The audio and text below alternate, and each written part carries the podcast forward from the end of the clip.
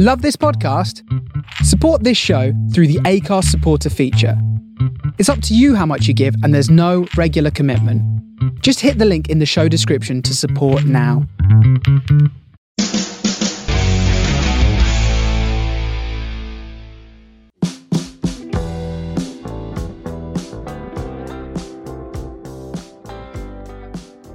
Hola, ¿cómo están? Bienvenidos a un nuevo episodio de la Chorcha Podcast. Yo soy el Search.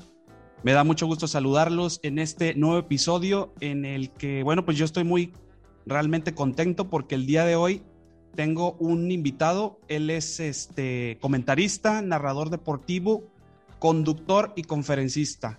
Él, pues él ya tiene un bagaje bastante importante, ya tiene más de 30 años en los medios de comunicación, tanto pues prensa escrita, radio y televisión. Ha narrado partidos de la Liga MX y bueno, pues hasta partidos del Mundial. Este, de todas maneras, pues ya no me quiero alargar mucho con la introducción. Ah, obviamente, pues en el, en el título del episodio se van a dar cuenta de quién es. Entonces, pues le doy la bienvenida a Antonio Nelly. Eh, bienvenido, Toño, a, a, este espacio, la Chorcha Podcast. ¿Cómo estás? Muchas gracias, Sergio. Un placer estar contigo y compartir con toda la gente que, que te escucha estos minutos. Eh, a la orden para lo que quieras platicar, aquí estoy. Excelente, muchas gracias, Toño. Oye, bueno, primero que nada, eh, yo ya este, agarré mucha confianza. ¿Te puedo decir Toño? ¿Te puedo decir Antonio? ¿Cómo, claro. ¿Cómo te gusta que te digan? Mientras no me digas hijo de la... Está bien lo que tú quieres.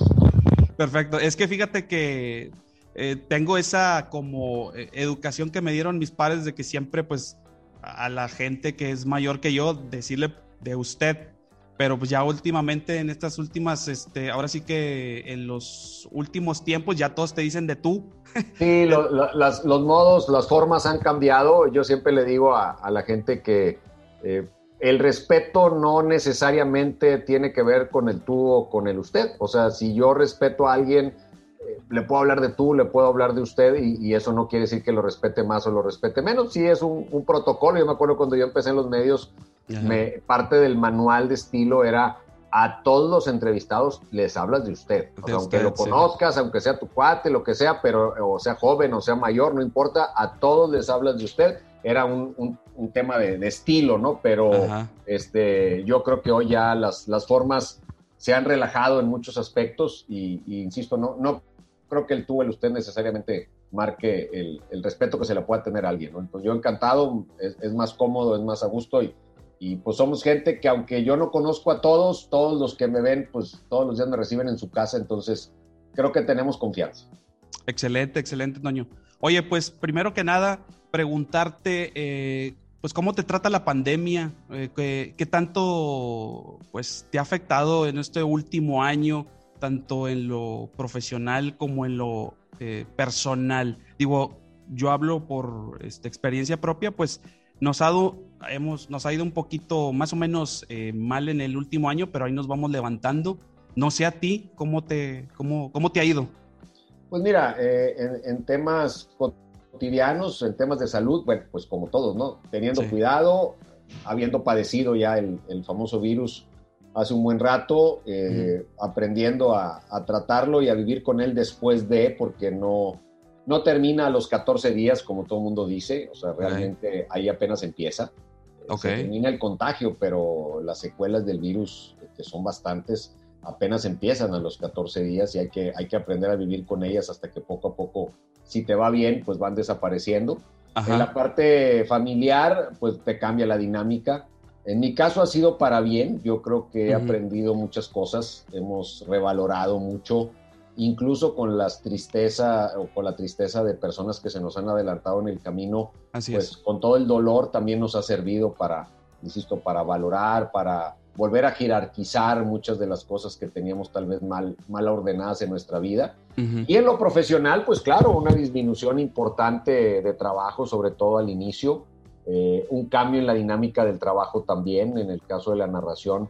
Pues primero no narrar porque no había liga, luego Ajá. no narrar porque no podías viajar, entonces aunque hubiese partidos, todos los partidos se narraban desde un solo lugar, en este caso, en el caso de TUDN, desde la Ciudad de México o desde la Ciudad de Miami, y solo, lo, solo participaban los que ya viven ahí, porque lo que no se quería era arriesgar a nadie con viajes. Entonces, uh -huh. Eh, después, ahora sí, nárrale, pero nárrale desde donde tú vives y tus otros dos compañeros de transmisión están en México y otro está en Miami y, y nárrale desde un estudio solo, un partido en un estadio sin gente, o sea, la verdad es que el triple salto mortal sin red de protección eh, nos impuso un nuevo, un nuevo reto, pero pues ahí vamos, la vida nos demuestra que el ser humano es capaz de adaptarse a todo y lo que hace un año pues, nos parecía imposible, pues ya sucedió, ya casi vamos saliendo hasta cierto punto de este tema y nos adaptamos, no pasó nada, aquí seguimos, la hemos visto difícil en muchos aspectos, pero aquí seguimos, entonces quiere decir que,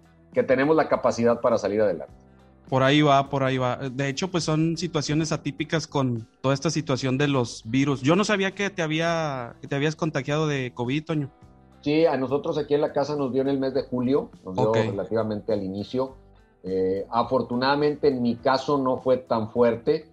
sí tuve obviamente síntomas, fiebre, dolores y demás. No fue tan fuerte y como en esa etapa estábamos haciendo todo desde casa, eh, tuve la oportunidad que incluso tele, pues lo seguía haciendo, o sea, me levantaba de la cama como podía y esa hora del programa pues trataba de tener la, mejor cara y, sacarlo adelante para, pues yo siempre he, pensado que esta chamba es de, es de estar, o sea, el trabajo de los medios es de presencia, es de, presencia. que la gente te vea todos los días, este, estar el mayor tiempo posible, no como una obsesión de estar, sino como un compromiso de estar ahí. Pues traté de estar y, logré estar todo el tiempo, entonces afortunadamente ni siquiera en, ausencia de programas me, afectó, así que la tecnología ahora nos, nos ayudó a salir adelante porque pues, presencial, obviamente por un tema de seguridad, no, no se hubiese podido dar.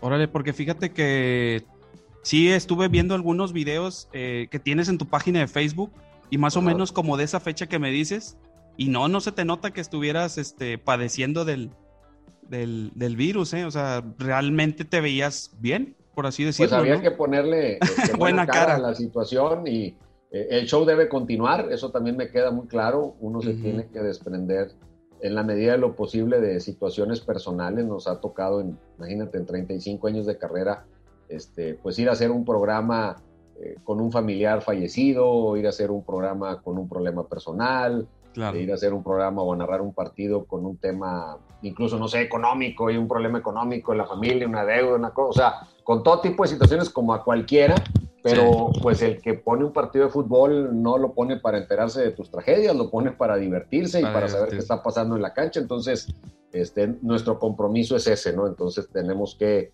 desprendernos un poquito de nosotros mismos en algunos momentos. Ok, Antonio. Oye, y por ejemplo, ahorita que decía que eras eres comentarista, narrador deportivo, conductor y conferencista, ¿sí está bien o me equivoqué en algo? No, no, sí, pues mira, en este andar por los medios y por la vida hemos aprendido a hacer muchas cosas. Yo, yo soy comunicador, o sea, yo estudié comunicación. A mí me preguntan, ¿te gusta el fútbol? Pues claro que me gusta, pero me gusta más la comunicación. O sea, yo llegué al fútbol por la comunicación eh, que fue la, puerta de entrada. O sea, no, hay, gente que está en el tema de los medios deportivos porque le gusta tanto un deporte que quiere hablar de ese deporte y quiere que la gente lo escuche y demostrar que sabe y, que lo hace muy bien, pero su motivación es su amor por el deporte. Eh, a mí, obviamente que amo el deporte, pero mi, mi pasión es la comunicación. O sea, si yo un día por alguna cosa tuviese que dejar de hablar de fútbol y tuviese que hacer un programa de otra cosa, pues lo haría con el mismo gusto y con la misma pasión, porque mi pasión número uno es comunicar. Eh, y ya obviamente con tantos años, pues se ha ido de la mano del deporte, pero si tuviera que poner en el uno y en el dos, primero está la comunicación y después está el fútbol. Ah, ok, perfecto, Tony. No, pues muy bien. Oye, quería este, más o menos remontarnos a cuando eras niño. Yo sé que tú, eh, tú, naciste en Uruguay, ¿estoy lo correcto? Sí, sí, en Montevideo. Ok, ¿a qué edad llegaste aquí a Monterrey? A los seis años, en 1973. A los seis ah, años de edad, llegué a Monterrey y pues para desgracia de los regios no me he ido desde entonces. Órale, no. Oye, ¿y dónde pasaste tus eh, primeros años o bueno, ya lo que es eh, a partir de los seis años que llegaste aquí a Monterrey? ¿Dónde viviste? Este, ¿En qué colonia? Eh, todo eso.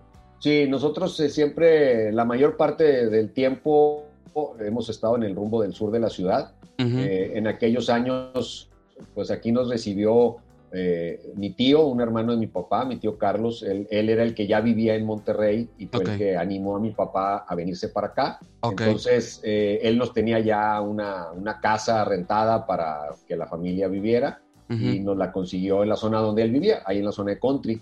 Entonces, para la gente que es de aquí de la ciudad y que conoce los rumbos, pues todos los, los primeros años de mi vida primaria, secundaria, eh, los en country. Después mi papá compró una casa en Guadalupe, eh, en Guadalupe, allá por la salida a Juárez, Nuevo León. Este, ah, ok, un poquito. un rumbo bastante adverso. Punto a punto, casi era, la, era la, manera en ese momento de hacernos de una casa propia y bueno, pues con todos los sacrificios que implicaba, porque me acuerdo que en esos rumbos no había líneas telefónicas, por ejemplo, o sea, era un problema porque no, no, había teléfono, ni posibilidades de tenerlo, porque no había teléfonos en, en esa colonia, una colonia nueva, muy, muy modesta, muy, muy sencilla, muy bonita, pero muy sencilla, y te digo, tan alejada que no había todavía líneas telefónicas, este, eran otras épocas, no había una sola compañía telefónica y pues casi, casi tenías que pedir por favor a ver si te podían poner un teléfono. Total, y luego los, los movimientos, yo no tenía carro, entonces eh, pues yo estudié en la prepa del TEC, pero en la que estaba acá en la colonia Caracol, en la prepa Emilio Guzmán Lozano. Eh, ahí estuve, entonces pues me venía desde allá en camión. Eh, eran dos camiones y pues de regreso igual y eran trayectos muy largos, muy pesados, de repente con los horarios de algunas actividades este, de, tal, de la misma escuela, de una tarea, un trabajo en equipo o simplemente una fiesta, y luego el problemón, digo, hoy agarras un celular, tienes un Didi y te vas a tu casa, pero en aquellos tiempos no era tan sencillo. Y también económicamente, pues no, no estábamos en posibilidades de moverte en taxi para todos lados, ¿no? Había que subirse al camioncito. Este, y bueno, nos tocó así. Ya después mi papá este, tuvo la posibilidad de comprarme un carro y pues con ese ya me moví, estudié la carrera en el TEC. Y luego ya nos volvimos a mudar al, rumbo del sur. Entonces ya terminé la carrera viviendo nuevamente en, en una zona cercana a donde estaban todas las amistades y toda la gente con la que habíamos convivido la mayor parte del tiempo desde que eras niño, en más o menos en la colonia Country, ahí por, eh, más o menos por dónde, por ubicarme, ¿dónde viviste tus primeros años? Country, ahí en, en el Country inicial, digamos, eh, la calle se llamaba la avenida Cometas, ahí Cometas, una calle que, está enfrente de la zona de Brisas, de la colonia de ah, las Brisas, y topa ahí con Eugenio Garzazada, este, es una, una calle, incluso de las de Camellón en medio, o sea que tenía dos sentidos de circulación, de las calles interiores de la colonia había tres o cuatro que eran de doble circulación, esa era una de ellas. Y pues aprendimos a jugar fútbol con el Camellón porque jugabas y pues la portería quedaba de un lado, ¿no? Pero la cancha era a las dos calles, entonces aprendías a combinar ahí con el Camellón, le, tirabas paredes con el Camellón. Órale, porque fíjate que yo pasé varias eh, etapas de mi infancia, ahorita que dices de la colonia country, pero del lado hacia, de Revolución hacia arriba, por... Contra la Sí, por las Américas, exactamente. Eh, más que nada porque eh, una tía, que es hermana de mi mamá, era madrina de bautizo y, todos los veranos me mandaban para allá, para el country, y ahí por el Parque Hundido, no sé si ah, ubicas. claro, sí, claro, ahí nos íbamos nosotros de la casa caminando al Parque Hundido este, a jugar en aquellas épocas, ahí pasamos por el Parque de Béisbol de la Liga Country y luego estaba ahí el, parque hundido. De hecho, hoy mis papás, bueno, mi papá ya falleció, mi mamá, eh, o sea, nos cambiamos al rumbo y estamos en Country La Silla. O sea, mi mamá, ahí está la casa donde yo viví con ellos este, y vive ahí todavía en, en Country Las Sillas. Sí, porque mi tía vivía, porque ahorita ella ya se cambió, ella está en, viviendo allá por eh, Santiago, la villa de Santiago. Este, pero vivía en la calle que se llama Giotto di Bandone, ¿te suena?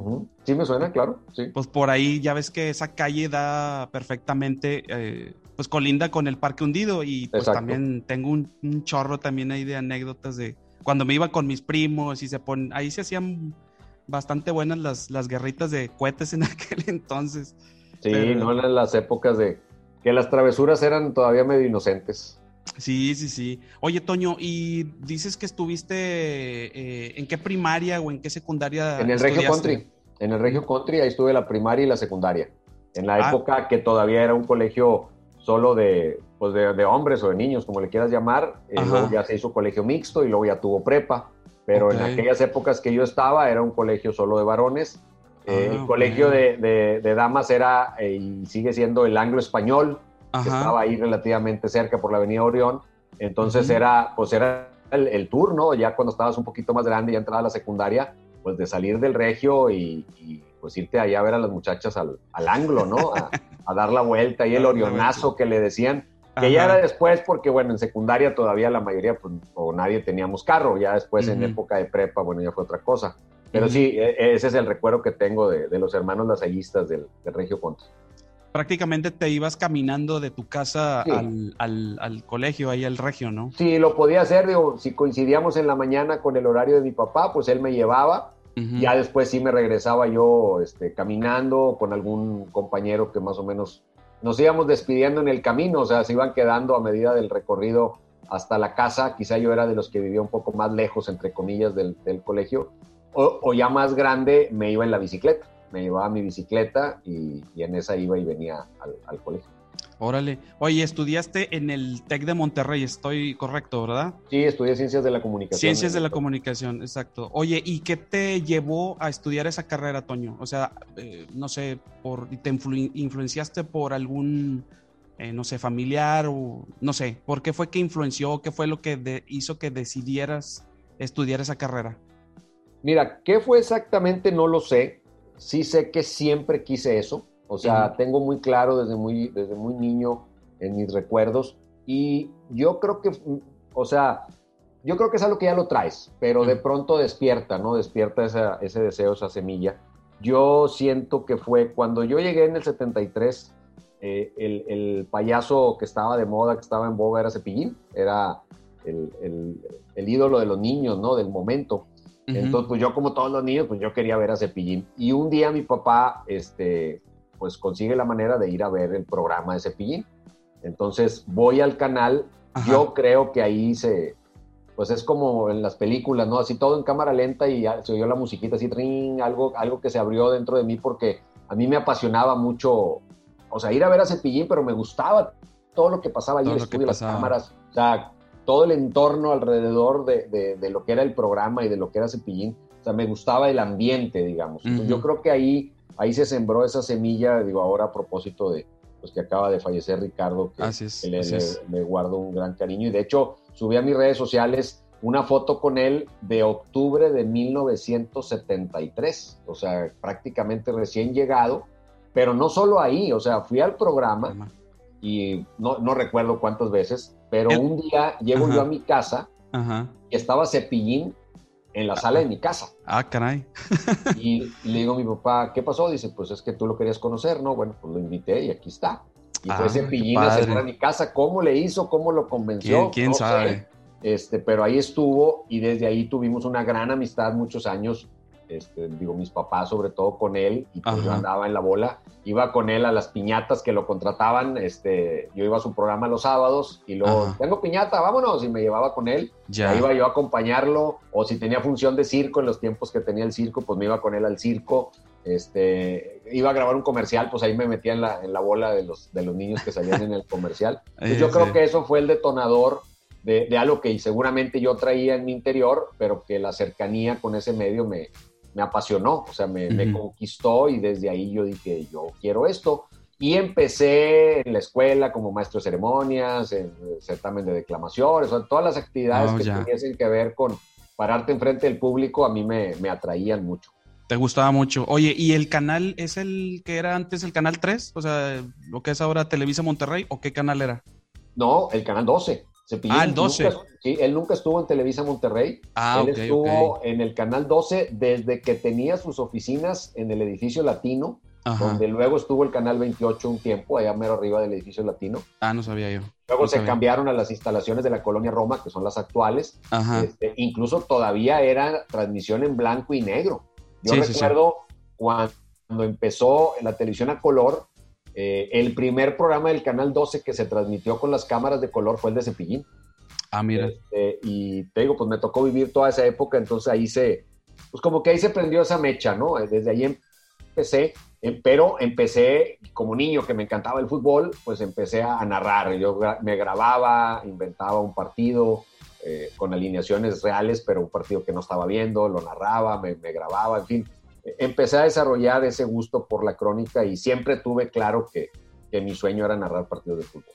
O sea, narrabas partidos con, o sea, con la imaginación, o sea, prácticamente.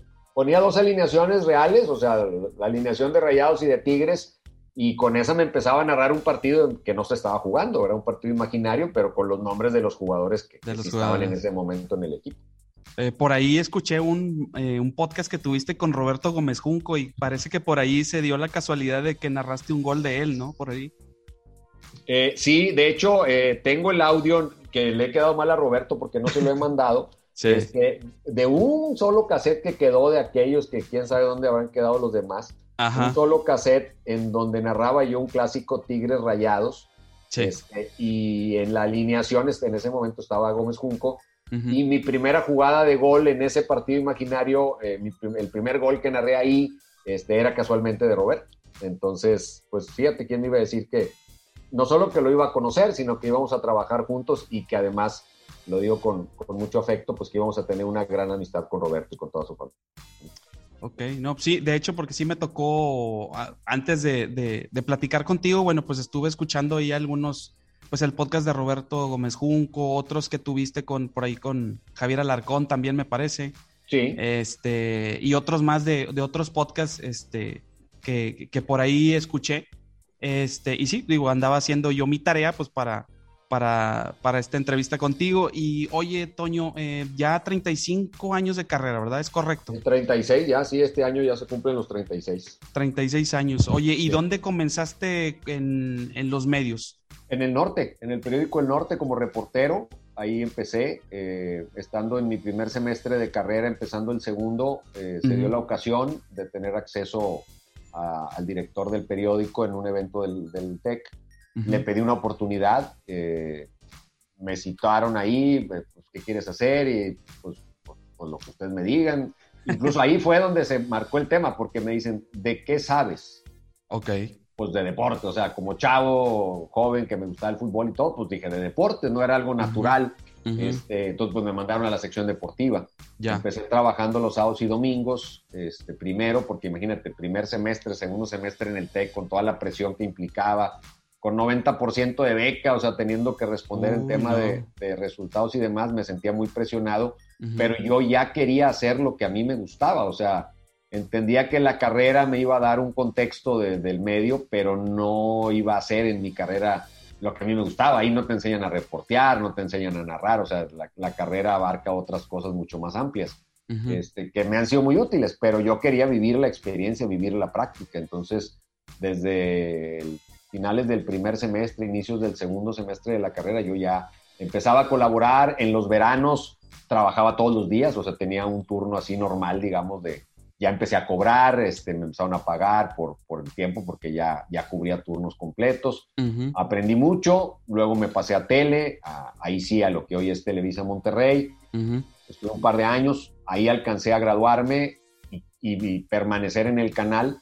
Me di cuenta que por lo menos en ese momento con lo que yo hacía económicamente no podía pensar en vivir de eso, o sea, no, no me iba a proyectar a las cosas que yo, que yo deseaba entonces se abrió una oportunidad de trabajo en una empresa. Empecé a trabajar en el área de publicidad de, una empresa y compartía este, el trabajo de la empresa con el trabajo de medios ya acotado de otra manera, también los fines de semana o en las noches, o sea, buscando cosas que se adaptaban a los horarios, pero económicamente, pues el futuro estaba en la empresa, pero no era lo que más me gustaba, o sea, definitivamente lo hacía más por un convencimiento de que económicamente era la mejor opción, pero no era lo que más me gustaba.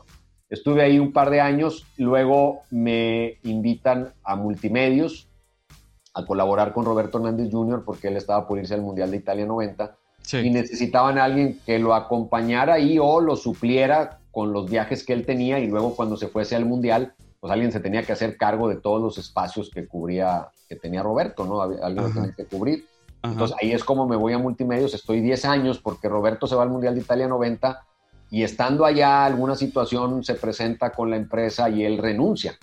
Entonces a mis año y medio, dos años de estar ahí, un día me hablan y me dicen, señor, pues Hernández Junior ya no regresa, pues hágase cargo de todo, quédese con todo, fútbol al día, el juego del hombre, este, domingos deportivos, que luego fue 12 deportes, este, y unos espacios en radio, no la RG, pero sí unos espacios en radio porque la RG en ese tiempo no estaba todavía como, como deportiva. ¿Qué, qué año era exactamente, Toño? Perdón. Estamos hablando ahí del 90. O sea, él termina el Mundial de Italia 90 y él se pelea con la empresa y dice, yo no regreso. y está, no sé, un par de años o año y medio fuera. Y yo me hice cargo de todo. Luego él regresa otra vez a los medios, eh, le dan Fútbol al Día, que era su, su programa. yo me quedo con el Juego del Hombre en las noches, que era un programa igual así de cinco minutos y con el programa de los sábados, que fue, digo, de, los que más disfruté, 12 deportes, porque ahí cubríamos todos los deportes, hacíamos muchos controles remotos, en fin, hacíamos muchas cosas muy interesantes. Y estuve 10 años más o menos en la empresa. Luego salgo de multimedios y en el año 2000 es cuando empezamos el proyecto, gracias a Dios, hasta hoy de Pasión Futbolera. De Pasión Futbolera. Ok, ahí en, en multimedios estuviste como al, algún, este, como director de deportes o algo así? Nada, No, nada, nada. Yo era conductor, yo era conductor de programas, nada más. solamente te dijeron que, que, te encargaras de, de, esos programas y ya. Sí, es que yo cuando entré a multimedios, yo ya trabajaba en una empresa. Okay. o sea, lo que te comentaba ahorita, desde que yo estaba en Televisa empecé a trabajar en la empresa. Ah, cuando me fui a multimedios, yo lo que agarro son el programa de la noche o cuando se fue Roberto, el programa de mediodía, a la hora de la, a mi hora de comida, Ibas a hacer el programa. de la oficina, iba a hacer el programa, a veces grababa el juego del hombre, o sea, inmediatamente ahí lo grababa para ya no tener que regresar en la noche, o si no se podía o por cualquier situación, pues regresaba en la noche. Y los sábados iba a, las transmisiones de radio de, de, los equipos regios y luego hacía 12 deportes. Entonces eh, lo tenía amarrado para yo poder seguir en la empresa. Entonces tampoco buscaba yo un trabajo de tiempo completo porque pues la remuneración de ese tipo de trabajos no era equivalente a lo que yo ganaba en la empresa. Entonces, esos 10 años pues fue combinar las dos actividades. Ya realmente cuando dejo todo y me dedico 100% a los medios es cuando entro a Pasión Futbolera en el año 2000. Ahí es cuando ahí sí era un programa diario, al mediodía, de una hora, que requería preparación, una serie de cosas. ahí sí renuncio a la empresa en la que yo trabajaba en ese momento para abocarme 100% a, a Pasión. Ah, ok, Toño. Entonces, por ejemplo, digo, eh, perdona mi ignorancia, pero entonces, em, cuando me dijiste, dices que antes no era bien remunerado, ¿quiere decir que ahora ya es mejor remunerado el ser conductor o trabajar para la televisión? ¿O, depende? Depende de la situación. yo creo que depende. O sea, en general, eh, comparado con, otros, con otras actividades, siempre habrá alguien que está mejor y alguien que está peor, digo, definitivo. Pero en general sigue siendo una actividad por la que se paga poco pero hay, hay momentos y etapas también de la carrera. O sea, no es lo mismo lo que yo hoy puedo percibir por lo que hago a que si fuese lo mismo, pero hace 20 años. ¿Por qué? Porque pues todavía no tienes una trayectoria, todavía no tienes un reconocimiento. Eh, o sea, en, esto también eso se paga. O, sea, alguien con trayectoria pues puede aspirar a cobrar un poco más que, alguien que no tiene trayectoria. Pero, eh, digo, hay que ser realistas. En la televisión local por muy bien que te traten, porque yo me considero muy, muy bien tratado económicamente por la empresa, pues las posibilidades de una televisora local pues tienen un límite, ¿no? Entonces, también depende de tus aspiraciones personales. Habrá quien diga, oye, no, yo con eso me voy pando. Y digo, bueno, pues yo con eso, pero yo quiero más, yo quiero que viva mejor mi familia, quiero darme otros gustos. Entonces, pues es un medio muy noble porque lo complementas con publicidad. Yo hoy pues, estoy en tele, estoy en radio, estoy en las transmisiones de fútbol, escribo columnas, eh, aparte hago actividades publicitarias, no solo en las que yo aparezco, sino campañas que me piden este, clientes que he cultivado a lo largo de los años, donde yo desarrollo la creatividad o les produzco videos, o sea, hago una serie de actividades alrededor del ramo de la comunicación en donde lo que estudié, más lo que aprendí en las empresas en las que estuve trabajando esos 10, 12 años, pues me ha dado un background que me permite pues abrir más el abanico de las cosas que yo puedo hacer. Le he agregado el tema de las conferencias, ahora pues también las redes sociales, me he estado preparando, capacitando para manejar mejor las redes sociales, que además de comunicarme mejor con la gente que me sigue, pues también me puedan representar una fuente de ingreso. Entonces, es un mosaico, ¿no? Es un mosaico de muchas actividades, que eso es lo bonito, no, no es rutinario, difícilmente un día es igual al otro. O sea, quizá lo único que es igual es que todos los días a las 8 de la noche tengo un programa, pero incluso el programa es diferente porque los temas son diferentes y el resto del día, pues hay días que a lo mejor estoy todo el día en mi casa y otros días que no paro, me salgo a las 8 de la mañana y no regreso porque tengo una grabación y luego tengo una entrevista y luego tengo otra cosa. Entonces, este, he aprendido a, a mezclar todo el mosaico de posibilidades que me da la comunicación. Claro, claro. No, porque este, pues es importante, ¿no? Aparte de tener, ahorita que dices de lo de las redes sociales, pues tienes que, como quien dice, actualizarte, ¿no? Y claro. Eh, me, ha, tocado mucha gente, eh, no sé, de 65, 70 años que te dicen, este, renovarse o morir, ¿no? Porque dicen, hay que entrarle a los, a los fregazos, ahora sí como, como quien dice, ¿no? No, es que eh, esto es así, o sea, y más si yo estoy en el medio de la comunicación, la comunicación en los últimos 15 años ha evolucionado más quizá que en los anteriores 50. Entonces, si quieres estar en el medio, estar vigente, eh, es un medio donde además hoy eh, la juventud parece ser un valor. Es decir, hoy, tristemente, en algunos aspectos, le dan más valor a que alguien sea joven a, que alguien sea bueno o tenga experiencia. y a veces la edad por sí misma se convierte en un defecto.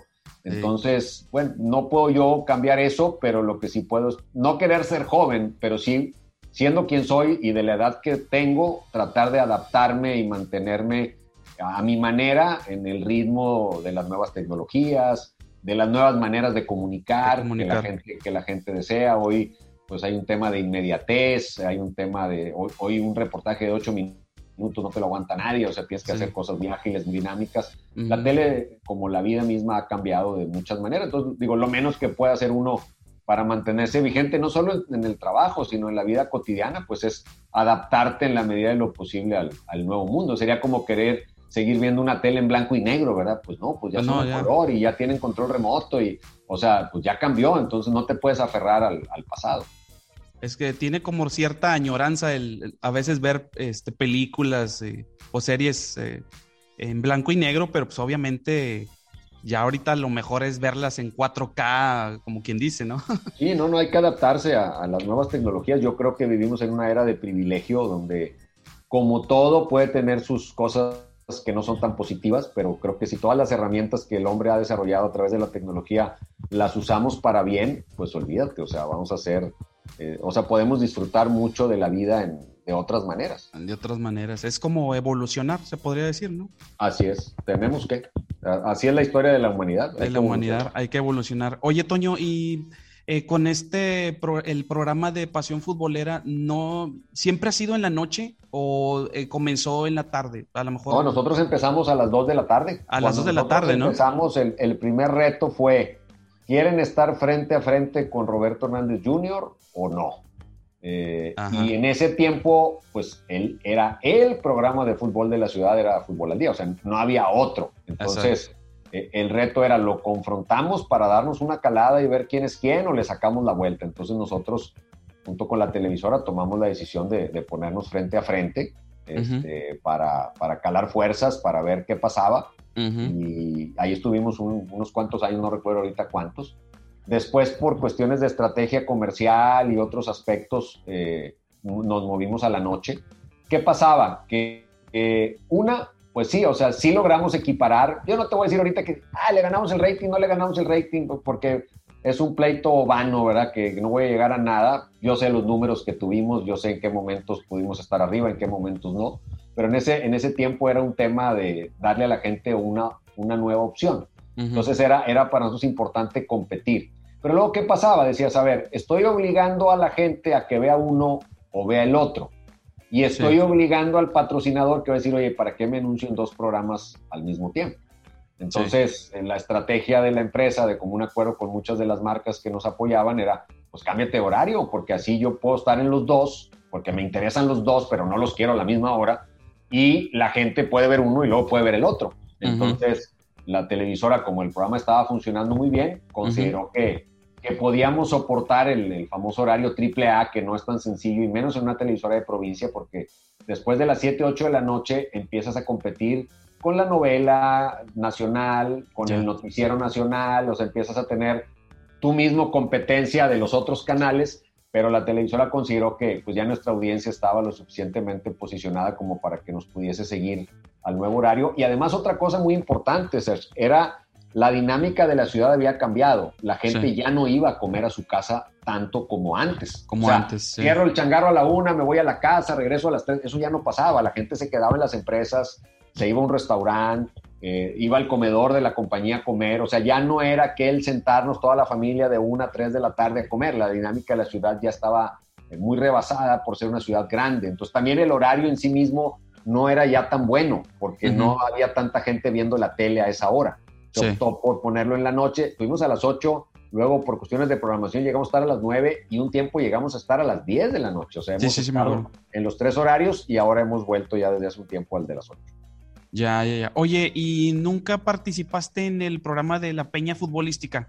¿No tuviste? Sí, ¿verdad? No, claro, claro. Yo fui conductor junto con Juan Manuel García una buena cantidad de años. Incluso fui junto con don Miguel Ángel Vidal, que era el que daba el clima en aquel tiempo. Ah, sí. Fuimos los únicos dos conductores que estuvimos en el 2 y en el 12 al mismo tiempo. O sea, que trabajábamos para las dos. Las dos televisoras siempre estuvieron asociadas. O sea, siempre eran o sea, eran administradas por la misma empresa, aunque una era de Televisa y la otra era de Multimedios. Había una empresa que administraba ambas y vendía y hacía todo para las dos. Pero siempre se buscaba que la imagen de los canales, pues cada quien tuviera su, imagen y sus conductores y, su estilo de programación y demás. Entonces, este, por alguna razón en ese tiempo, pues sí se da la ocasión y me dice, ¿sabes qué? Pues queremos que también conduzcas La Peña. Entonces me voy a La Peña junto con Juan Manuel Estuve ahí, no me acuerdo, cuatro, cinco años, seis años haciendo la peña y hacía mis programas, los que ya te había mencionado, en multimedios. En multimedios. Luego ya lo de la peña por otras situaciones se termina mi participación, sigo en multimedios, hasta que luego ya regreso a hacer pasión futbolera. Pero sí, sí, sí tuve la ocasión y lo hice simultáneamente con lo que yo hacía en, en multimedios. Ya. Eh, no sé si a ti te tocó, bueno, no sé si tú ya estabas en Televisa o todavía estabas en multimedios cuando estuvo, que estuvo muy poco tiempo el, perro Bermúdez. sí, yo estaba en multimedios, yo estaba en multimedios y él estaba en Televisa Monterrey, el tiempo que se vino a vivir a, Monterrey.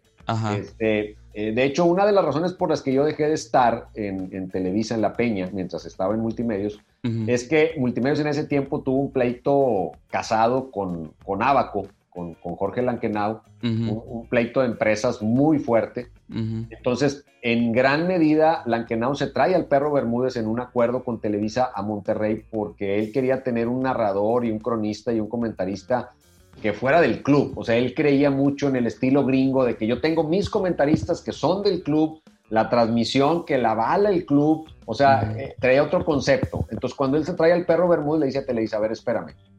Nelly está en el 12 que está peleado a muerte conmigo y también está en Televisa. A ver, que se defina. no, yo mi postura, aún estando en el 12, pues no era de atacar a rayados. Yo nunca seguí esa, esa escuela, ni nunca me pidieron que lo hiciera. este, pero al final, pues yo traía la imagen mucho más del 12 que del 2.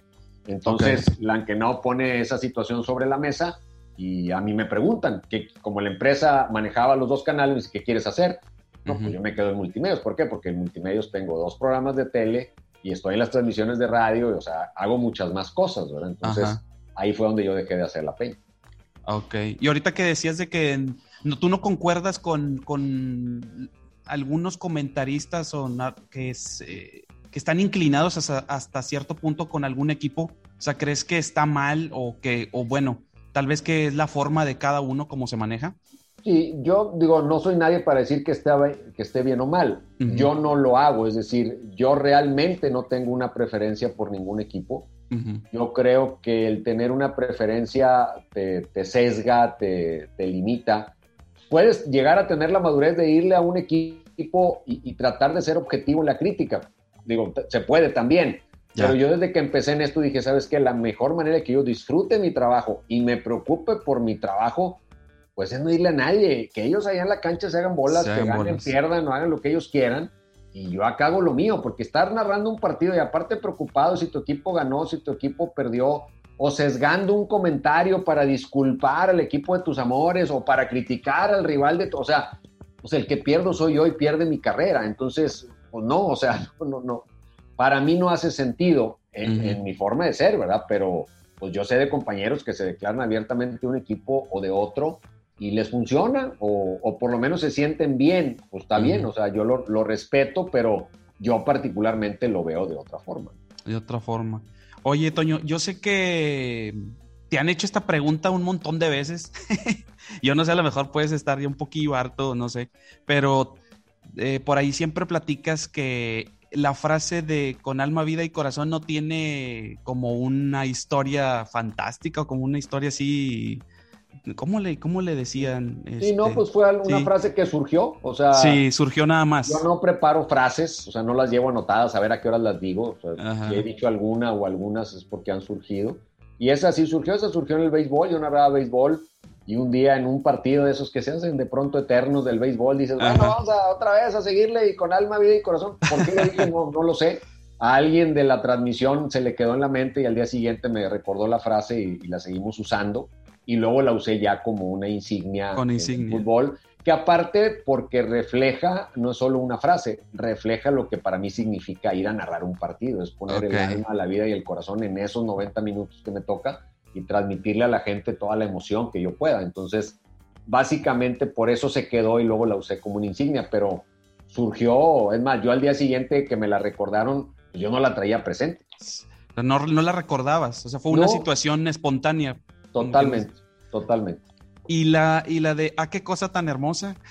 Esa fíjate que sí me la sugirió un amigo, un amigo me dice, oye, ¿por qué no dices, ¿a ah, qué cosa tan hermosa? Y yo, pues, como, ¿por qué? Pues es que soy padre. Bueno, pues esa, esa digamos que sí la llevaba y dije, bueno, pues la voy a decir, a ver si pega. Y la empecé a decir y, a la gente le gustó. La gente incluso la usa de repente así cotidianamente de que, oh, tal, ah, qué cosa tan hermosa. Entonces, es una frase que, que la misma gente te ayuda, ¿no? A mantenerla viva. Y digamos que esa ha sido la más como que medio preparada, entre comillas, ¿verdad? Porque no me salió de la nada, sino que un amigo me la sugirió. Me la sugirieron. bien y la, y la Oye, ¿y el, este, el primer partido que narraste, eh, ¿cuál fue? Híjole, este, he tratado de recordar, creo que fue en radio un partido América Tigres, creo. Eh, no estoy muy seguro y me arrepiento mucho. Mi papá siempre me decía, anota todo lo que narres, todo lo que hagas, eh, haz un diario para que lleves una estadística y un récord y, todo. Y hoy no lo recuerdo con precisión, digo, curiosamente, ¿no? Porque pues en mi primer partido debería recordarlo, este, no, no lo recuerdo bien. Creo, creo que fue ese partido este, una vez que Roberto Hernández Jr. estaba de viaje, iba a llegar tarde, entonces no estaban seguros si podía llegar a la hora de la transmisión, entonces me dicen, prepárate. Me preparo, inicio, narro, y ya después Roberto llegó en cierto momento del partido y ya le cedí los micrófonos y él continuó. Este, pero no lo tengo muy claro, honestamente. Me, arrepiento mucho de eso, pero no, no lo tengo. Eso fue en radio, en, en radio. En, en tele, o sea, en tele, ¿cuál sí te acuerdas? En tele, sí, ahí fue a nivel de cancha. Ahí, De lo que me acuerdo fue a nivel de cancha, mi primera transmisión. Curiosamente, también un partido de la América y Tigres, este, ah, en un inicio de torneo en, cancha. Ok, ok. ¿Y no, ¿Y no tienes algún equipo preferido? O sea, no, o, eres de los que les gusta nada más el deporte del fútbol? Mira, a mí me gusta el, fútbol. Yo narro para toda la gente que oye un partido, o sea, no narro para los de un equipo o los del otro. O sea, ¿qué culpa tienen los del otro equipo al que yo no le fuese si yo grito un gol con menos ganas o con más ganas? Pues no, ¿verdad? Atento contra mi trabajo. Obviamente, pues por la ciudad en la que vivo y porque aquí está mi cariño y aquí está mi trabajo, pues me conviene y me agrada y me emociona que los equipos regios les vaya bien. Porque pues en la ciudad en la que estoy hay alegría, tengo más cosas que hacer, hay más temas, entonces si me preguntas a quién le voy, pues a los dos equipos regios. Si de los dos le voy a uno más que a otro, no. Pues eso te lo firmo, no. Eh, hay momentos de la carrera en los que por alguna situación, por ejemplo, hoy tengo más relación con Tigres porque hace tres años que no transmitimos rayados. Entonces, pues por obvias razones no tengo la misma convivencia hoy con toda la estructura de rayados que la que tengo con Tigres, pero no es porque le vaya más o le vaya menos, sino porque hoy se ha dado así. Ha habido otras épocas que ha habido mucha más cercanía con Rayados, con Rayados. pero eso es un tema muy circunstancial. Es más cuestión como de derechos, ¿no? De las empresas. Sí, de derechos, de, a veces de políticas. Hay clubes que son más abiertos, directivas que se acercan más a los medios, que te abren más las puertas, que te permiten hacer más cosas. Eh, hay otras etapas en las que no. De repente, si van bien, pues te dan chances. Si van perdidos, pues no te dan tanta chance. O sea, ya es un poco el, humor de cómo anden las organizaciones. Ok, Toño. Oye, ¿y tienes algún otro deporte aparte del fútbol que te guste o simplemente el fútbol? Pues mira, durante muchos años seguí, el, me gustaba el béisbol, eh, básicamente yo creo que era, era más seguidor del béisbol, pero hoy el, fútbol se ha vuelto tan demandante, o sea, hay tantos partidos todo el tiempo, todos los días, todo el año, que para tratar de medio estar bien informado, pues no, no abarcas, ni siquiera alcanzas a ver todo el fútbol que hay. O sea, este, hoy es difícil poder decir, oye, vi todos los partidos, pues es imposible, ¿no? Entonces, ya de un tiempo para acá dije, a ver, si lo mío ya es fútbol, o sea, me voy a especializar en fútbol, pues voy a dedicar todo el tiempo que tenga disponible al fútbol, ¿no? Entonces, ah. ya hace un tiempo que no, yo practico, por ejemplo, boliche, o sea, cosas que yo hago, me gusta jugar boliche, este, y, es un deporte que yo practico. Algún tiempo jugué tenis, cosas que he hecho yo como recreación, pero de un deporte que yo siga así al día con día, ahorita sí estoy solamente en el fútbol. Ya, Toño. Oye, y sobre los exfutbolistas que están en el medio, em, ¿qué opinas? no, no, sé, digo, no sé si tienes alguna opinión o a lo mejor no, eh, de a lo mejor ya hay mucha saturación de ellos o, crees que sí le beneficia al Mira, yo creo que se volvió una moda, se volvió una moda tener exjugadores. El exjugador lleva consigo un plus, que es la admiración de la gente. O sea, un exjugador, o sea, un jugador que deja de jugar, pues tiene detrás de sí un montón de seguidores. Entonces, si yo canal lo contrato y lo siento ahí, pues todos los seguidores de ese jugador pues van a seguir mi transmisión. Entonces, desde ahí ya tiene un plus, porque es alguien que ya es conocido y que ya es querido. Entonces, eso ya tiene un plus. Como en todo en la vida, no porque jugaste sabes, y no porque jugaste y sabes, lo sabes comunicar.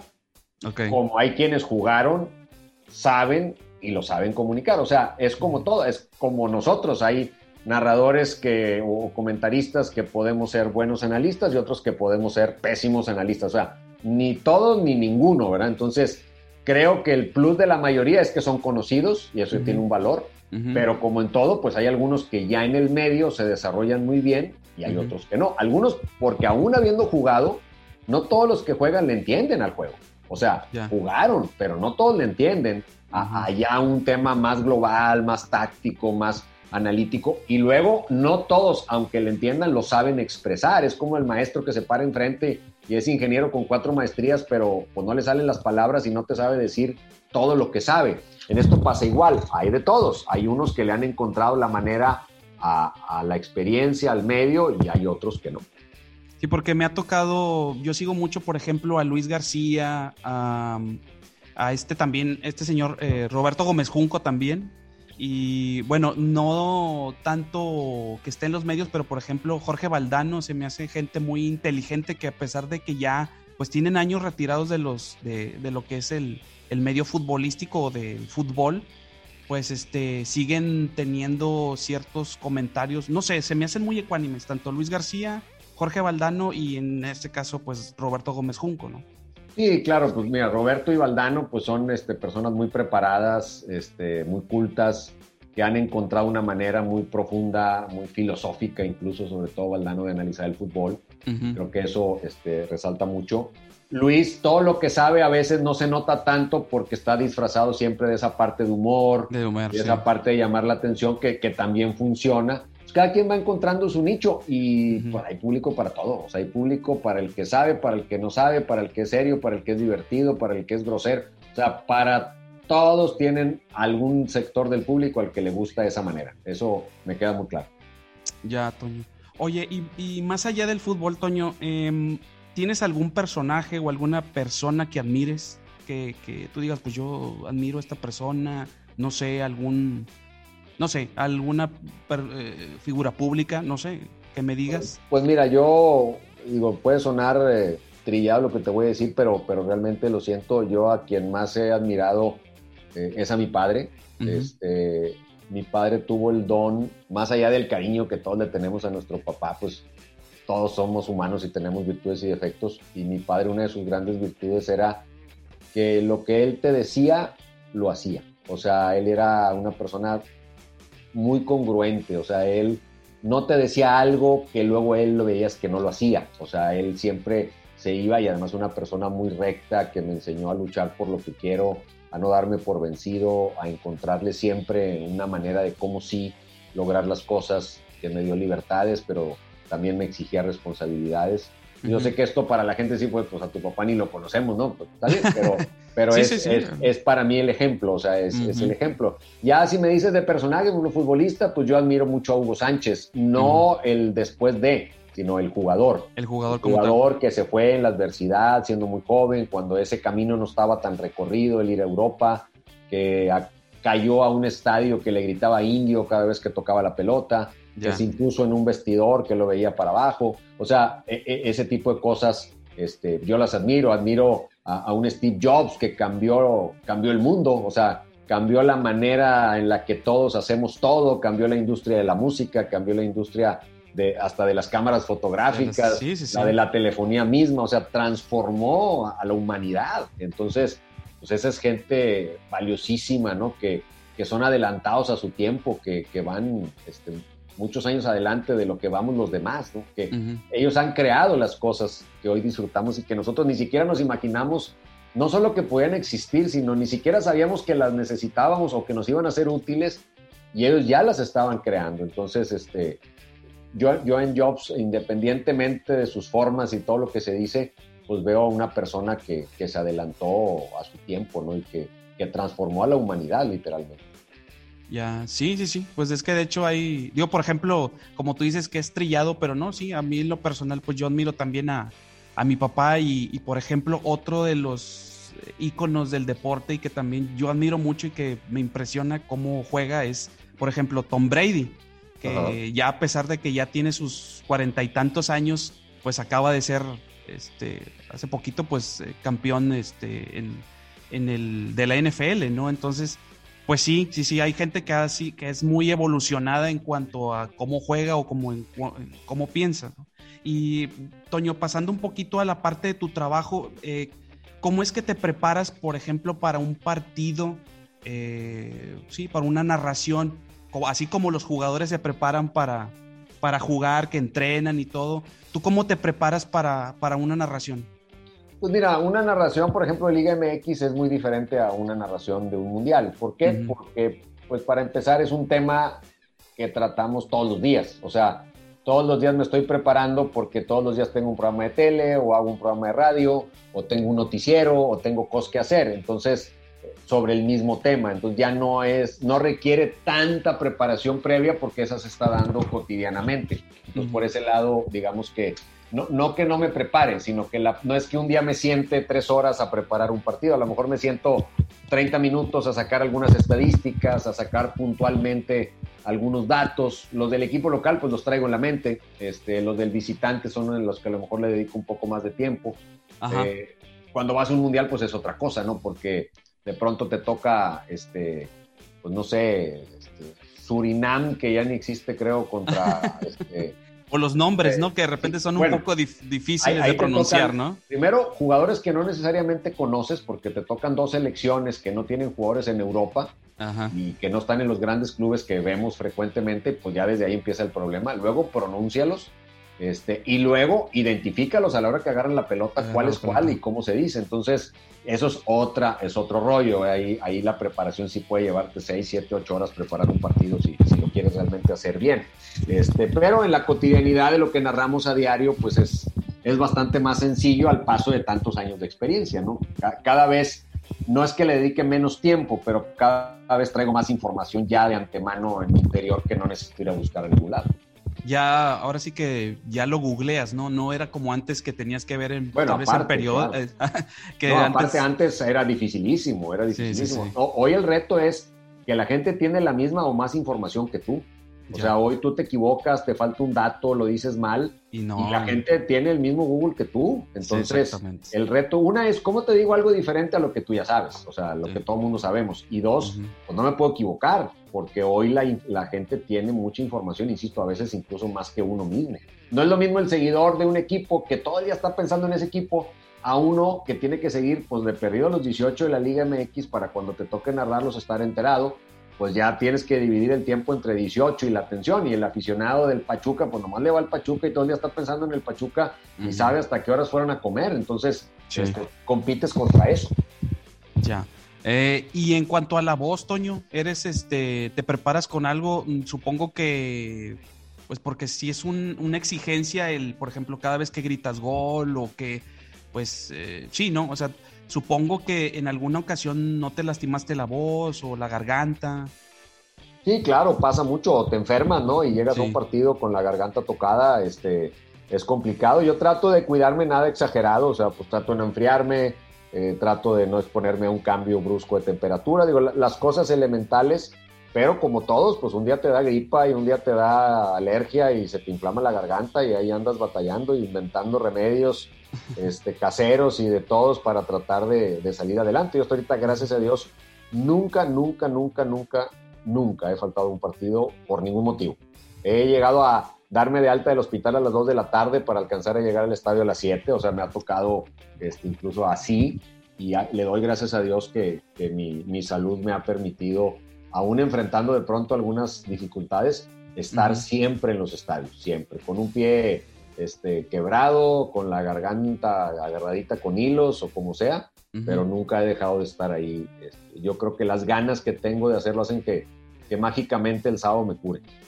Ok, porque ya ves que como los, como los cantantes, ¿no? Que hay muchos que se cuidan y pues como es su herramienta de trabajo o como es, es como tu herramienta de trabajo, pues tienes que cuidarla bastante, ¿no? Totalmente. O sea, sí, te digo, sí toma uno ciertas medidas y ciertas recomendaciones. Este, el descanso es muy importante para la voz. O sea, una noche previa a un partido, irte de farra y llegar a las 6 de la mañana y dormir cuatro horas y querer narrar, pues no jala, o sea, no no solo que no andas igual de concentrado, sino que la garganta resiente.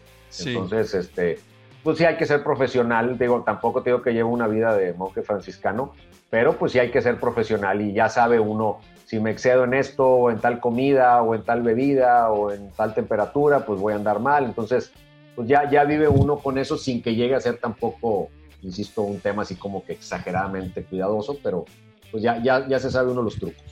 Oye, y por ejemplo, las alineaciones cuando te las pasan, eh, regularmente te las pasan en una hoja o tú las tienes que apuntar, porque me tocó un, video que, por ejemplo, ahí te, hicieron un reportaje, que estabas tú solo en el estudio ahí de Televisa Monterrey, este, y que tenías como que una agenda, y esa agenda tenía ahí un, como el cuadro de, de la, tipo así como de la cancha de fútbol, y tenías apuntados ahí los nombres de los jugadores. O sea, a veces este, es así, lo tienes que apuntar así como tal, o te pasan una hoja ya con las alineaciones. En los estadios te entregan la alineación oficial, ya sobre todo en tiempos más modernos, este, te entregan antes no, ¿verdad? Te, la dictaban los compañeros de la cancha y pues ahí le ibas apuntando como, como podías.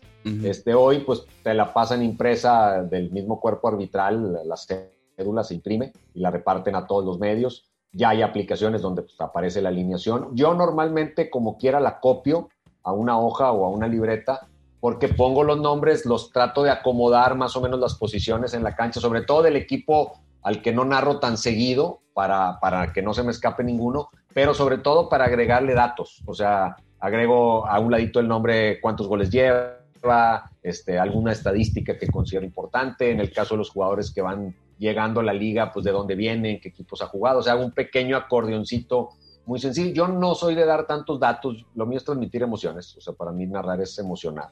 Este, pero siempre te apoyas, la lleva el colombiano, la lleva el, que jugaba en River, o sea, por lo menos un datito con el que te apoyes, ¿no? Eh, el dato estadístico profundo y demás, pues le toca a otros personajes de la transmisión. En mi caso, pues no. Ah, ok, ok. Oye, Toño, eh, y en cuanto a tu digo, ya para cerrar esta parte de tu trabajo, ¿cuál ha sido el evento deportivo o no sé, si, si es de fútbol u otro en específico que te haya marcado o alguna fecha que tengas que tú la tienes muy, a lo mejor muy arraigada o que, haya, o que te haya dado alguna enseñanza? Pues mira, por un lado, eh, el Mundial de Alemania 2006, que fue mi primer mundial como narrador, este, pues fue una experiencia maravillosa narrar por primera vez lo que siempre soñé de niño, un partido de un mundial. Y eh, también la final, las dos finales que me ha tocado, la de Tigres América en el Universitario el 25 de diciembre y la de América Rayados en el Azteca. O sea, yo creo que son los, los eventos más importantes por la trascendencia que han tenido para la ciudad y por lo que cada uno en su momento representó para, para los equipos regios y para sus aficiones. Ya. Oye, y la, eh, ahora estaba viendo tu, el, canal de YouTube que tienes. Eh, ¿Cómo ha sido eh, la travesía de, pasar todos esos videos, toda esa videoteca que tienes, que supongo que los has de tener desde beta hasta VHS, o no sé si en CDs? ¿Qué tan, ¿Qué tan divertido, qué tan no divertido ha sido esa travesía de, pasarlos a, ahora sí que a una plataforma como YouTube? Pues mira, fue muy divertido porque era lo que yo había venido, posponiendo desde hace muchos años. Tenía muchos años posponiendo esa, ese reto hasta que una por lo latoso que es, o sea, hacerlo yo pues iba a ser imposible porque te, demanda demasiado tiempo. Tenía más de 200 cassettes por, por transferir. Y la otra era el costo, ¿no? O sea, ir a una empresa que se dedique a eso, pues el costo por hora era altísimo, o sea, eh, no, no, lo podía yo absorber. Afortunadamente di con un amigo que, que, tiene el equipo, que tiene la paciencia, que me tuvo el cariño para, para hacerlo, obviamente con un costo, pero muy, muy inferior al, al estándar. Y dije, pues órale, aquí sí, porque pues fue a atesorar tanto tiempo todo ese material que no sirve de nada en un cassette porque ya ni yo lo veía y además no es tanto que lo vea yo, yo lo traigo en mi mente, en mi corazón, sino pues poderlo compartir con la gente, ¿no? Entonces era, era importante aprovechar las bondades de la tecnología para poder hacer eso. Ya, porque sí, por ahí vivía algunos videos que estuviste, bueno, que compartiste créditos, eh, ay, con este señor Paulino Guerrero, ¿se llama? Sí, claro, mi compañero de muchos años en 12 sí, Deportes. Él ya no se dedicó a la, a, la televisión, ¿verdad? Hace poco tuvo un programa en radio, pero por poco tiempo. Creo que ahora tiene algo en redes sociales, pero sí tengo ya algún tiempo de no, de no haber platicado con él. Ok. también, por ejemplo, pues ahí estuviste con, con, también con don, con don Roberto Hernández Jr., que mencionabas hace, hace algún momento y también con, con Mario, Mario Castillejos, ¿no? Que pues como, todos sabemos, pues ya tiene más de más o menos como más de un año, ¿no? Que, este que se nos fue, que se nos adelantó en el camino y que pues fue, fue tu compañero durante casi 20 años ahí en Pasión Futbolera, ¿no? Así es, así es, el querido Mario, este, que, tanto extrañamos. Ok, ok. Oye, Toño, bueno, pues ya para, para terminar, este, quisiera preguntarte, ¿Qué, hobbies tienes? Sé que te gusta el cine y sé que te gusta los gadgets y todo eso que me platiques Las mascotas, me gustan mucho las mascotas? Soy fan, tengo perro, gato, he tenido un chango, cuyo, este, una víbora, o sea, me, encantan los animales.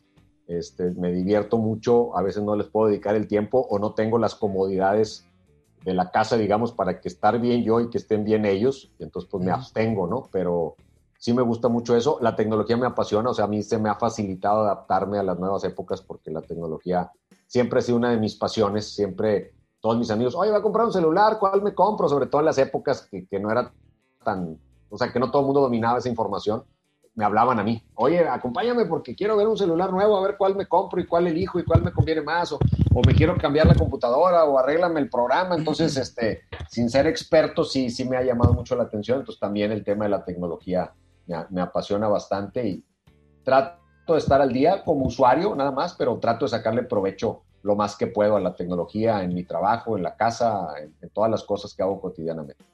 Ok, y, bueno, este, del cine también, ¿no? Dices que disfrutas mucho de ir al cine. Ahorita de las cosas, si, si, te dijera una cosa que extraño mucho de la época de la pandemia es ir al cine. Más allá de todos los sistemas que uno puede tener en casa para ver películas y programas, a mí me gusta ir al cine. O sea, hay películas que digo, aunque la tenga en la tele, yo la quiero ir a ver al cine y, toda la familia nos gusta mucho y es una experiencia este, que, disfrutamos mucho, el ir, comprar las palomitas, el dog, meternos a la sala, ver la película, la pantalla grande, o sea, salir platicando de la película, estar concentrado, no es lo mismo en la casa, empiezas a platicar, te distraes con otra cosa. El cine tiene, tiene su encanto, entonces este, sí, sí lo extraño y sí soy fan de, del cine. Ya, Toño. Bueno, pues ya nada más para despedirnos, Toño, eh, ¿algún comentario que nos quieras dar o consejo para toda la gente o, la raza que nos escucha que está estudiando la carrera de, este, de comunicaciones o que quiere ser narrador o comentarista? ¿qué, ¿Cuál sería tu consejo para ellos? Mira, yo te voy a dar un consejo más amplio para todos. Hagan lo que les apasiona. No importa si es narrar, si es este, armar carros, si es este, ser chef, apasionate cuando uno hace de su forma de vida aquello que lo apasiona, ya triunfaste, ya eres feliz y si el tema del dinero te preocupa, pues va a llegar. ¿Por qué? Porque nadie es más hábil en algo que en aquello que le apasiona. O sea, yo te digo, yo he hecho cosas que no me apasionan y obviamente, pues no, no que me considere muy fregón en lo que ahorita hago, pero sí soy mucho mejor haciendo lo que me gusta que lo que no me gusta. O sea, porque para empezar no lo veo como un trabajo, le puedo dedicar más tiempo, le dedico más energía. Entonces, yo creo que la pasión es esa. Y a la, gente específicamente de medios, Yo lo que les recomiendo es que hoy aprovechen todas las tecnologías que tienen a la mano. En mis tiempos, si no te contrataba un canal de televisión o una estación de radio, pues estabas frito porque no, no podías ejercer lo que te gustaba. Hoy desde tu celular puedes tener tu propio canal de televisión en YouTube, tu propio canal de radio en un podcast o tu propia estación. Esto, o sea, puedes hacer todo lo que tú quieras, puedes este, grabarte, transmitir, escribir. Entonces, no se esperen a, que llegue la gran oportunidad. La gran oportunidad la tienen en, en la mano, en su celular. O sea, ahí está la gran oportunidad de su vida para empezar a hacerse notar. Hoy los medios tradicionales andan buscando gente exitosa en redes para traerlo a los medios, o sea, hoy es al revés. Ah, al revés. Este, entonces, pues, ábranse su propio camino. Obviamente hay más competencia, hay más gente participando, pero el que es bueno, el que lo hace bien, el que es original, tarde o temprano va a llamar la atención de todos. Perfecto, Toño. Bueno, pues ya nada más que nos des tus redes sociales, en donde te podemos encontrar para que la gente te siga o por ahí te, esté checando lo que, lo que andas haciendo. Claro que sí, mira, todas mis redes son Antonio Nelly Oficial, excepto Twitter, que es Antonio-Nelly. Este, todas las demás, eh, YouTube, Instagram, Facebook, es Antonio Nelly Oficial. Y les invito sobre todo al canal de YouTube para que vean todos esos videos de, del recuerdo. Los que lo vivimos por la edad, pues para que lo recuerden. Y los que son más chavos y no lo vivieron, pues para que vean cómo se hacía en aquellos tiempos la tele, de qué temas hablábamos, este, qué cosas pasaban en el fútbol y nos vamos a dar cuenta incluso que muchas de esas cosas todavía nos seguimos peleando y discutiendo por los mismos temas de hace 20 o 30 años. Perfecto, Toño. No, pues te agradezco infinitamente que me hayas dado tu tiempo. Yo sé que ahorita tienes este eh, programa, entonces, este, pues ojalá podamos, eh, podamos tener la oportunidad de tenerte aquí en el podcast. Claro que sí, Te agradezco mucho la invitación. Este, digo, la gente no lo sabe, pero sabes que le tengo un gran aprecio a, tu padre. digo, me enteré después de que habíamos pactado esta entrevista que, eres hijo del querido Sergio Hinojos, así que es pues, un saludo muy afectuoso también para él, que fue de, los compañeros con los que empecé, él ya con un poco más de experiencia y siempre tuve su, apoyo y su cariño como compañero para alguien que, iba empezando la carrera, así que le, guardo un grato recuerdo en, mis inicios y, y en mi corazón como, como una persona que siempre me echó la mano. Así que, pues ya luego que me enteré que, eras hijo de él, pues con, más ganas, ¿no? Lo que teníamos pactado de poder platicar. Y pues muchas felicidades por, por este esfuerzo que realizas y además muy profesional y, muy bien informado de todo para, para hacer la entrevista. Perfecto, Toño. Pues muchísimas gracias y a todos ustedes que nos escuchan, eh, pues eh, nos vemos en el próximo episodio eh, y bueno, pues nos despedimos. Gracias, Toño. Gracias, Sergio. Hasta luego.